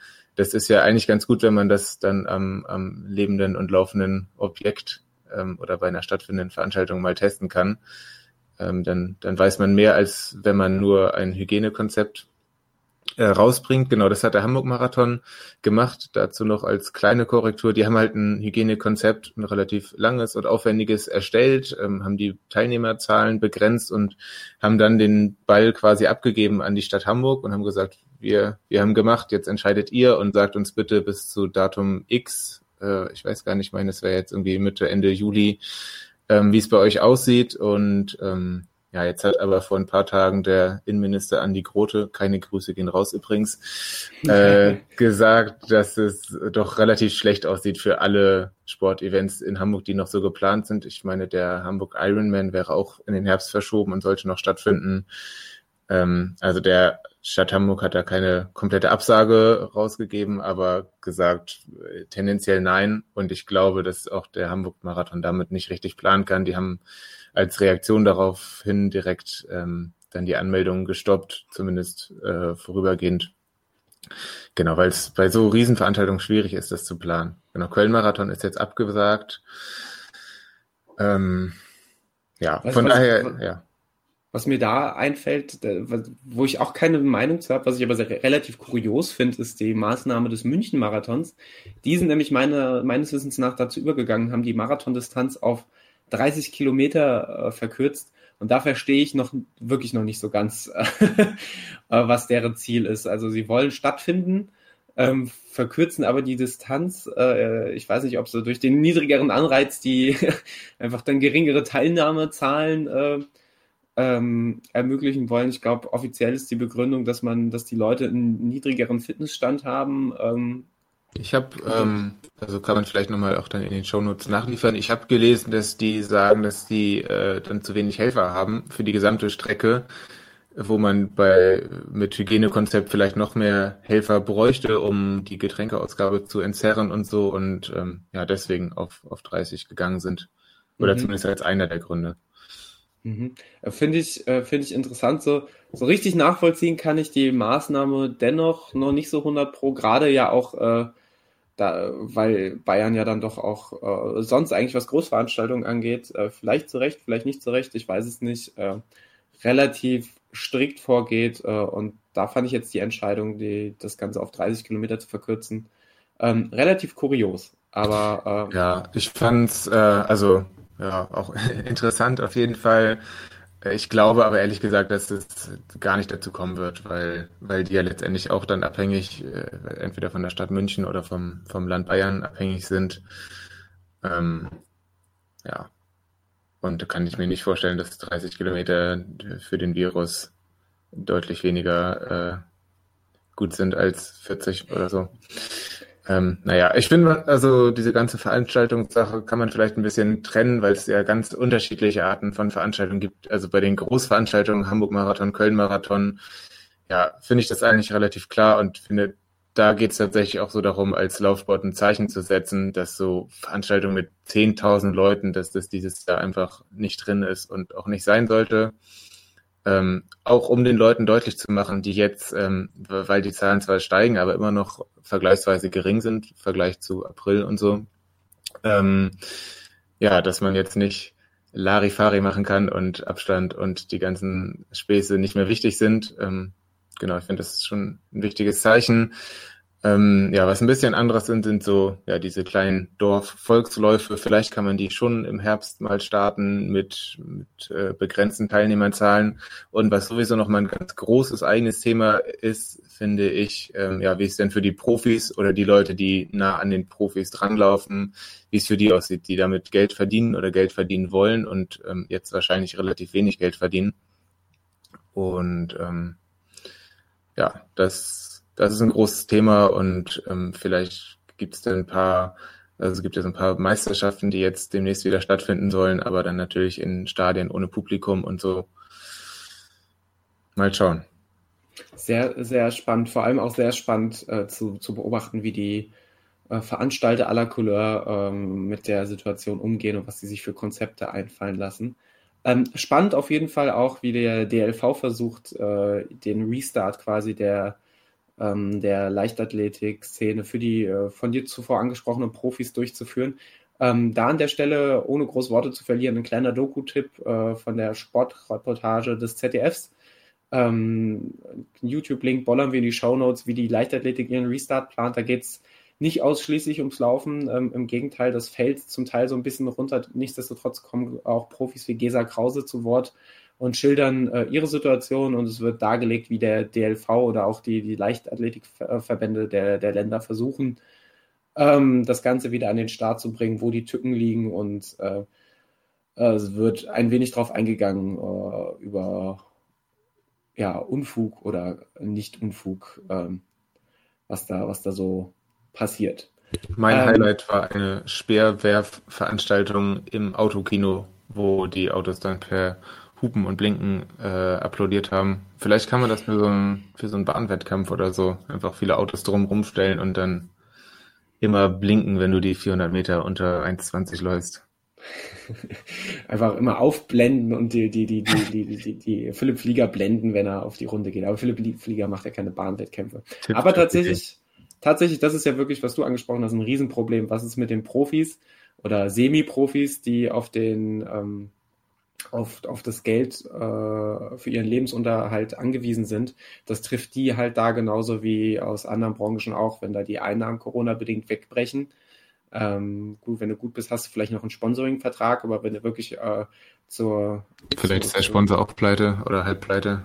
Ja, eben, oder wenn du halt wirklich zum Großteil auf die Veranstaltungsgelder angewiesen bist oder auf die Prämien, die ausgeschüttet werden, ähm, ja, dann, dann hast du ein, ein, großes Problem. Und wo ich relativ wenig zu gelesen habe, was mich aber mal interessieren würde, wie sich das auch auf die beispielsweise äh, afrikanische oder speziell kenianische Laufszene auswirkt, ähm, weil das ja auch ein großer, großer Geschäftszweig ist, die ähm, die Leute äh, meistens von irgendwelchen doch viel zu häufig zwielichtigen Managern ähm, zu häufig europäischen Rennen anzumelden und da das ja auch wirklich für, für, für, die, für die talentierten Sportler vor Ort ähm, eine Möglichkeit ist, einen, einen Lebensunterhalt außerhalb der oder zumindest leicht oberhalb der Armutsgrenze zu, zu bestreiten. Ähm, und da kriegt man natürlich hier relativ wenig mit. Nichtsdestotrotz ist es natürlich oder wär, wäre es sehr spannend zu sehen, ähm, was das dort für Auswirkungen hat. Du wirst dich vielleicht wundern, ich habe gerade eine, vor der Aufnahme einen Artikel in einer kenianischen Zeitung gelesen. Keine Angst, das mache ich nicht jeden Morgen. Ich finde äh, über die ganz interessante äh, englischsprachige Website, wer sie nicht kennt, ähm, auf jeden Fall zu empfehlen, letsrun.com. Äh, da gibt's mal Links zu äh, interessanten Artikeln rund um Laufszene. Ähm, genau, da war ein Artikel in der kenianischen Zeitung über Kipchoge, der sich in Kenia aufhält und ähm, da in Iten und den, den üblichen Orten, wo die Profis oder bald Profis trainieren, äh, Essen vorbeibringt äh, und quasi sponsert.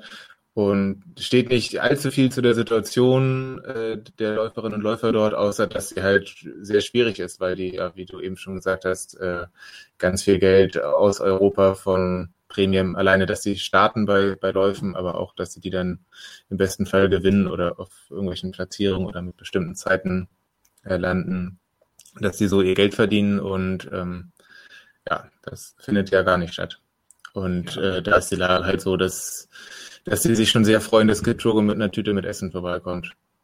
Ja, Soll, sollten wir mal in die Shownotes bollern. Ich lese mir den genau. Artikel auch sehr gerne mal durch und ja, so, so, so ein Kipchoge oder so ein Bekele oder so, die trifft das eher nicht so, weil die haben ihre großen Sponsorings. Für die ist es halt wahrscheinlich eher mit dem Ausfall von Olympia sehr, sehr ärgerlich, aber diese ganze Masse an, sag ich mal, Marathonläufern, zwei Stunden zehn, äh, wo es ja, wo sie so rum, wo es ja auch extrem viele von gibt, wo es dann aber auch reicht, in Deutschland den Marathon zu gewinnen, ähm, die in, in äh, Kenia einfach nur talentierter oberer Durchschnitt sind, die aber trotzdem damit ihren Lebensunterhalt äh, bestreiten und dann eben auf diese Siegprämien, die da ausgeschüttet werden und auch Startprämien äh, existenziell angewiesen sind, für die ist das natürlich auch ein absoluter äh, Super-GAU. Ja, und da habe ich, aber heute haben wir wirklich eine, eine ellenlange Show-Notes-Liste, aber gut, da müsst ihr alle durch. Ähm, wird, wird abgefragt, ob ihr euch durchgelesen habt. Äh, noch einen kleinen Filmtipp über eine Doku, die wir geguckt haben, Franzi und ich. Äh, ehrlich gesagt nicht ganz zu Ende geguckt, deswegen äh, lege ich meine Hand nur ins Feuer für die erste Stunde. ähm, eine Doku von der Schuhmarke On über das Refugee-Team, das bei Olympia seit, hm, ich glaube, letzten Olympia oder so antritt. Ähm, und jetzt auch bei, beim diesjährigen beziehungsweise auf nächstes Jahr verschobenen Olympia in Tokio antreten soll. Ähm, ja, wie das aufgebaut worden ist, die Geschichte dahinter, ähm, wie die trainieren, wie die zu, zu Testwettkämpfen auch nach Europa reisen und das ist schon sehr spannend und ist so ein Mix aus politisch-sozialen Hintergrund kennenlernen und ähm, auch sehen, wie so Leute, die, die in ärmlichsten Bedingungen äh, leben und fliehen oder geflohen sind, ähm, wie schnell die sich dann aber auch läuferisch verbessern, wenn, wenn die da gute Trainerinnen und Trainer am Start haben. Ähm, ja, ist eine Doku, geht eine Stunde 23 und äh, ist ab jetzt in den Shownotes zu finden. Sehr gut. Ähm, mein lieber Mann. äh, neben, den, neben den ganzen Tipps und Filmtipps, äh, die, die wir euch gerade mitgegeben haben, wie gesagt, die, die Shownote-Liste ist relativ lang ähm, möchte ich unbedingt noch auf eine Sache eingehen, die ich sehr, sehr spannend fand. Und zwar warst du ja nicht nur zuletzt äh, sch schwimmend und rennradelnd unterwegs, sondern, und da verenden wir das quasi, warst du auch bei ein, mal wieder bei einer kleinen ähm, äh, Yoga-Veranstaltung beim äh, lieben Sascha Kowalski in Dortmund. Ähm, du hast das Ganze Yoga-Triathlon genannt. Was war das Ganze und was hast du zu berichten? Ja, ich habe das nicht so genannt, sondern ich glaube, das, das wurde äh, vom, vom Veranstalter so genannt.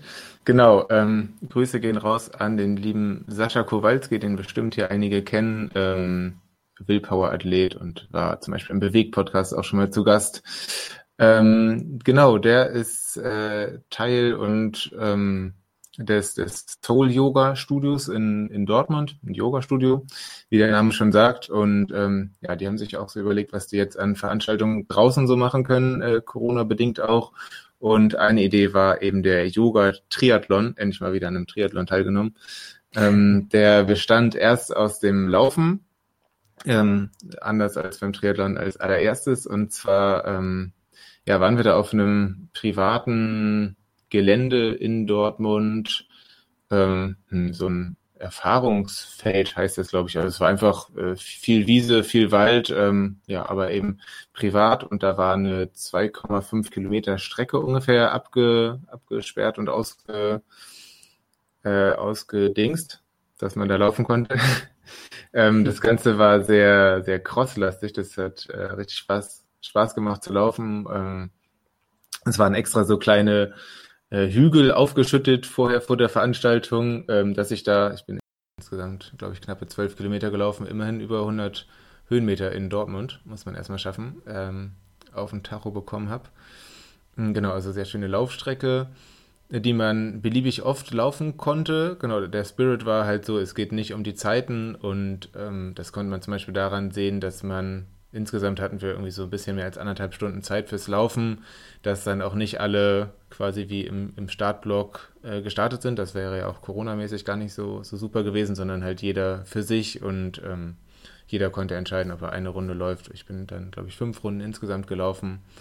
Das war alles sehr schön und anschließend haben wir noch eine Stunde Yoga draußen ähm, überdacht, weil es geregnet hat. Es war trotzdem sehr schön äh, gemacht. Das war, glaube ich, auch mein erstes Mal, nee, zweites Mal Yoga draußen. Ähm, Yoga ist einfach super und ähm, danach noch eine Viertelstunde eine Meditation, bei der ich regelmäßig einschlafe. Und vielleicht war es gerade deswegen so schön. Ähm, genau, dann war Triathlon fertig. Ich muss sagen, ich habe die ähm, Social Media, Instagram-mäßig die Bilder gesehen ähm, und war, fand, fand es richtig cool. Also so Crosslauf ist ja eh was, was ich gerne mal vielleicht in der kommenden Wintersaison mal, um ein bisschen an der äh, Geschwindigkeit zu arbeiten, ähm, spielerisch, weil ich gerne mal ausprobieren würde. Ähm, der, der Genosse Tim Brehler hier aus Frankfurt, der, der hat es letzten Winter, glaube ich, viel gemacht und ich, äh, kon, man konnte das auch so ein bisschen Social Media mäßig äh, verfolgen und ich fand es sehr spannend und gerade eure Veranstaltung da in Dortmund fand ich ähm, wunderschön und äh, glaube, ich, wenn es zeitlich passt, äh, könnte ich mir vorstellen, bei der nächsten Runde, wenn das mal wieder stattfindet, auch den Weg ins Ruhrgebiet zu finden. Ist tatsächlich äh, angeplant, in den nächsten Monaten nochmal stattzufinden. Eventuell gibt es sogar schon einen Termin. Ähm, ihr seht schon, es lohnt sich extrem in die Shownote-Liste reinzuschauen. Sehr gut. Werden wir auch ähm, reinbollern. Ähm, ansonsten habe ich noch einen äh, Hinweis in eigener Sache. Ähm, wir hatten es im Vorgespräch, haben wir darüber gesprochen, wie kann man, wie kann man, äh, wie kann man das einleiten, weil äh, ich bin niemand, der äh, sehr, sehr outstanding äh, sich hinstellt und Werbung in eigener Sache betreibt. Ich möchte das an der Stelle aber trotzdem mal versuchen. Und zwar haben wir, Schrägstrich ich, ähm, ihr habt es vielleicht schon auf der LLE-Homepage gesehen, eine kleine, äh, kleine Laufgenossenschaft ins Leben gerufen. Ähm, klingt äh, sehr, sehr spannend, ist es auch. Und zwar habt ihr hier an der einen oder anderen Stelle vielleicht schon hören können, dass es äh, mancherlei Athleten und Athletinnen gibt, äh, die bereits in den Genuss, Fragezeichen, kam von mir äh, trainiert zu werden. Unter anderem äh, der hier oft erwähnte und äh, immer wieder zu Höchstleistungen äh, ähm, motivierte äh, Alex ähm, der zumindest hier prominent häufig immer mal wieder erwähnt wurde. Deswegen stelle ich das hier auch äh, heraus. Ähm, und die in den Genuss kam von mir ein, ein, ein uh, Personal uh, Training zu erhalten.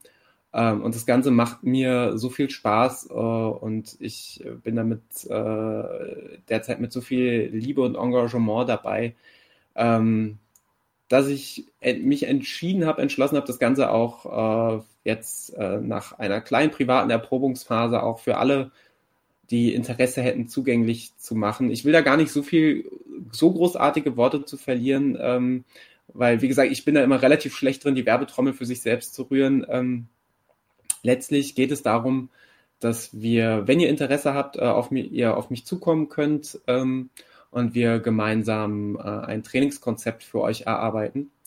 Ähm, und äh, ein, wichtig äh, an der Stelle zu sagen, ein individuelles Trainingskonzept, was sich an, eure, an euren Alltag und eure Bedürfnisse richtet.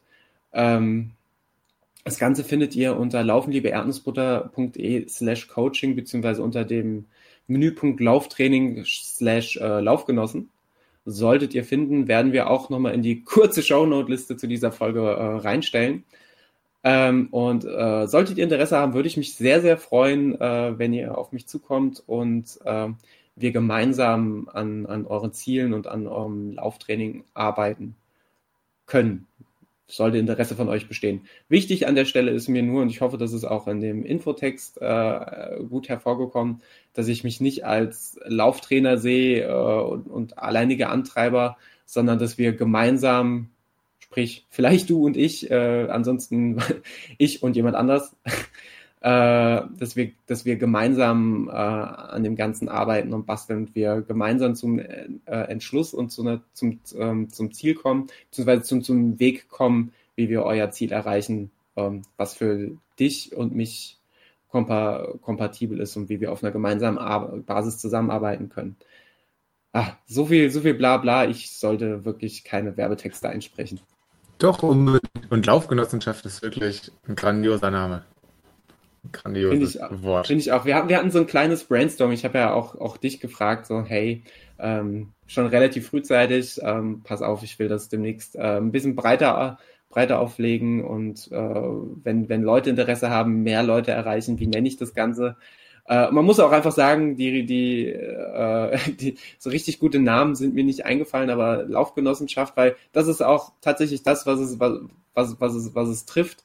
Ähm, dass es halt eben nicht so eine hierarchische Beziehung gibt von ich bin, äh, ich bin der unschlagbare, unanfechtbare Lauftrainer und ich sag dir, was du zu machen hast und hier hast du deinen Plan, Woche 1 bis 12 und bitte lauf den Marathon unter drei Stunden, ähm, sondern das Ganze ist halt eine Zusammenarbeit, äh, es, es soll eine äh, freundschaftliche Basis sein äh, und je nachdem, wie sich das, wie, wie sich das gestaltet, die Kommunikation hinsichtlich von telefonieren wir, schreiben wir, schicken wir Sprachnachrichten, äh, schicken wir Faxe äh, etc. pp. Das ist mir wichtig, dass wir das im Detail besprechen, ähm, so dass, dass äh, du, ähm, in dem Fall du, wenn du Interesse hast und du ähm, da oder du überlegst, ob das für dich in Frage kommt, dass wir das gemeinsam ausarbeiten, so dass es passt.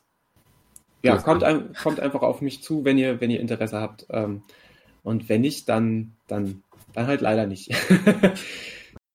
nee, ich finde es äh, ganz großartig, wie du das aufgezogen hast, äh, wie du das geschrieben hast, wie du das vorgestellt hast und ähm, kann mir vorstellen, dass das alles sehr gut funktioniert. Ich bin zwar noch nicht in den Genuss äh, eines Trainings bei dir gekommen, auch mangels, äh, mangels strukturierten Training seit sämtlichen Monaten, aber ich stelle dir schon hin und wieder mal äh, bei Telegram die eine oder andere Frage zum Laufen, was man wie machen könnte und kriege da immer sehr hilfreiche Tipps. Ähm, von daher geht da auf jeden Fall auch eine Empfehlung raus. Und um den Bogen zurückzuspannen, ganz an den, an den Beginn zur Begrüßung in dieser Sendung, äh, da antwortest du immer mit Tipps zum Laufen wie ein großer Bruder.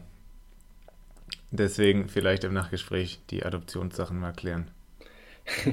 sollten, wir, sollten wir tatsächlich machen. Die Frage ist, ähm, man kann ja keinen Bruder adoptieren, das heißt, äh, adoptieren dann deine Eltern mich, meine Eltern dich? Ich, ich, ich, ich weiß noch nicht, wie wir das familiär wir ausgestalten. Von fremden Leuten oder netten anderen Leuten, die wir kennen, adoptieren oder so. Vielleicht ähm, schreibt uns einen Kommentar, ähm, lasst uns ein Like da, schreibt bei, bei Facebook, wer uns adoptieren möchte. Schreibt, schreibt doch einfach eine iTunes-Rezension mit fünf Sternen mit einem Hinweis darauf, wer, wer, welches, vielleicht auch welches prominente Podcast-Paul. Also vielleicht, vielleicht ist das einfach auch der, der, der, das auf die Spitze treiben des großen äh, Influencer-Inzest, der da draußen in diesem Social-Media-Kosmos so existiert äh, dass wir einfach, dass ihr einfach äh, einfädelt, welche, welche große Podcast oder Influencer-Paar uns adoptieren sollte. Ähm, ja, weiß nicht.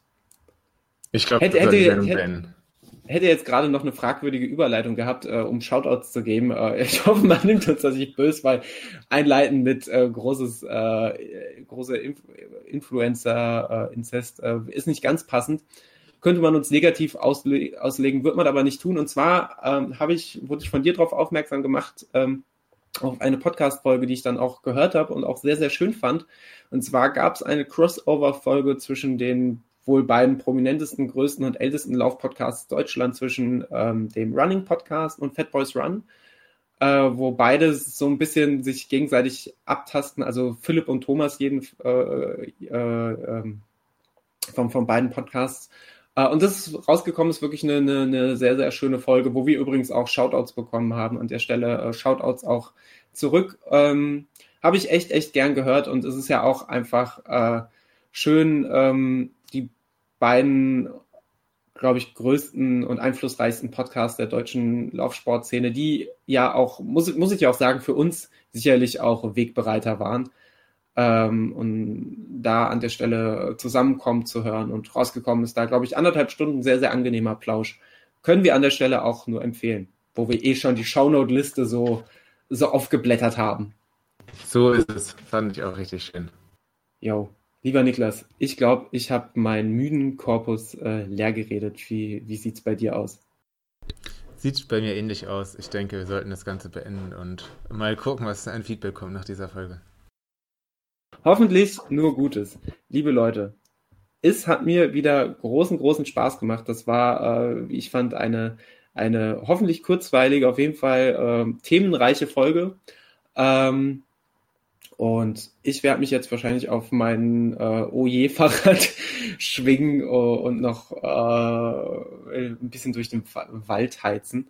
Ähm, du wirst gleich zur Lohnarbeit schreiten habe ich gehört. Das, das ist sehr tragisch, aber auch das geht vorbei. Äh, und ich, ja, ich weiß gar nicht, diese Folgen abmoderieren, das liegt mir gar nicht mehr. Ich, ich sage einfach danke, dass ihr zugehört habt und bis hoffentlich äh, zum nächsten Mal. Tschüss. Ciao.